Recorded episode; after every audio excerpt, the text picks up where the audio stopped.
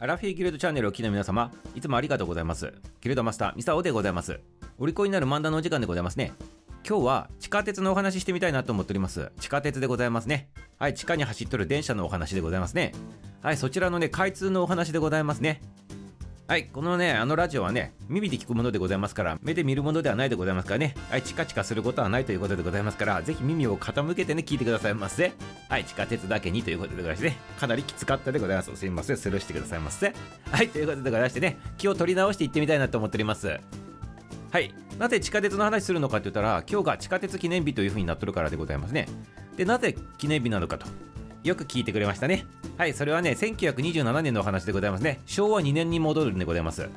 上野浅草間でございますね。上野と浅草の間でございます。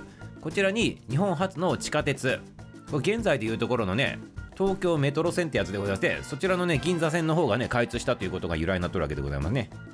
なのでね、もうね、90年以上経っとるわけでございますね。もう100年近く経っとるんでございますか？よく考えたらね。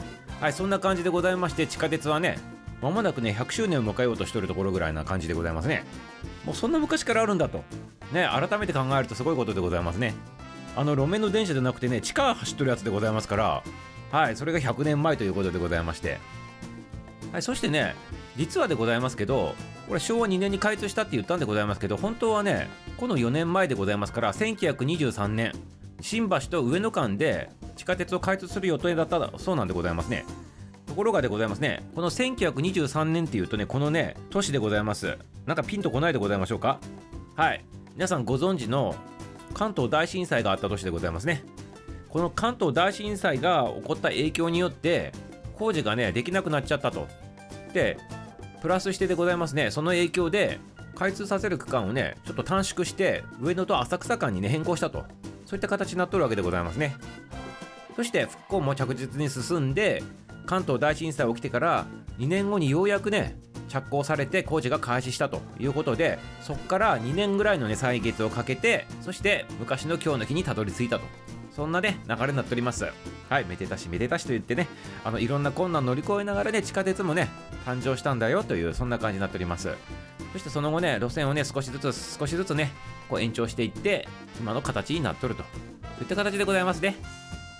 で、最終的にね、このね、銀座線って言われてるやつが、全部開通したのが1934年でございますからね、このね、一番最初に日本で初めての地下鉄が開通してから7年後でございますね。はい、そんな形でございます。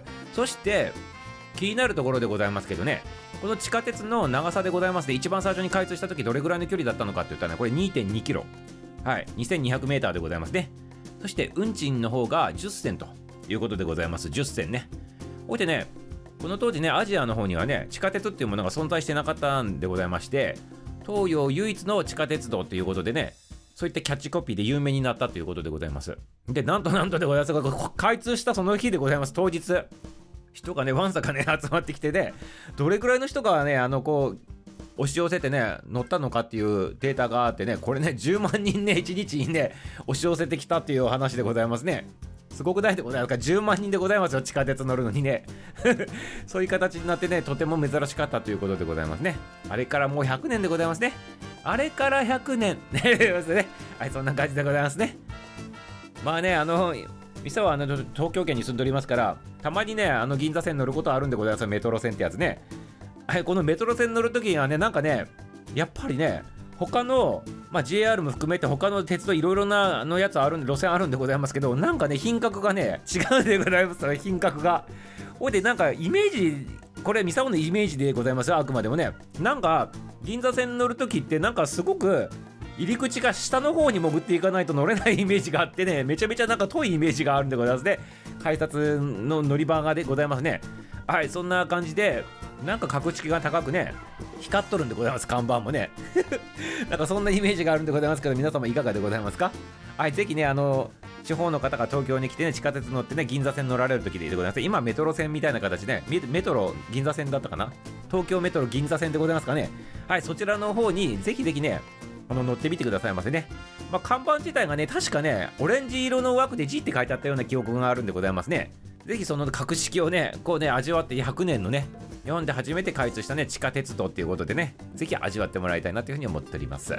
はい、ということでね、明日も楽しみにしとってくださいませ。終わり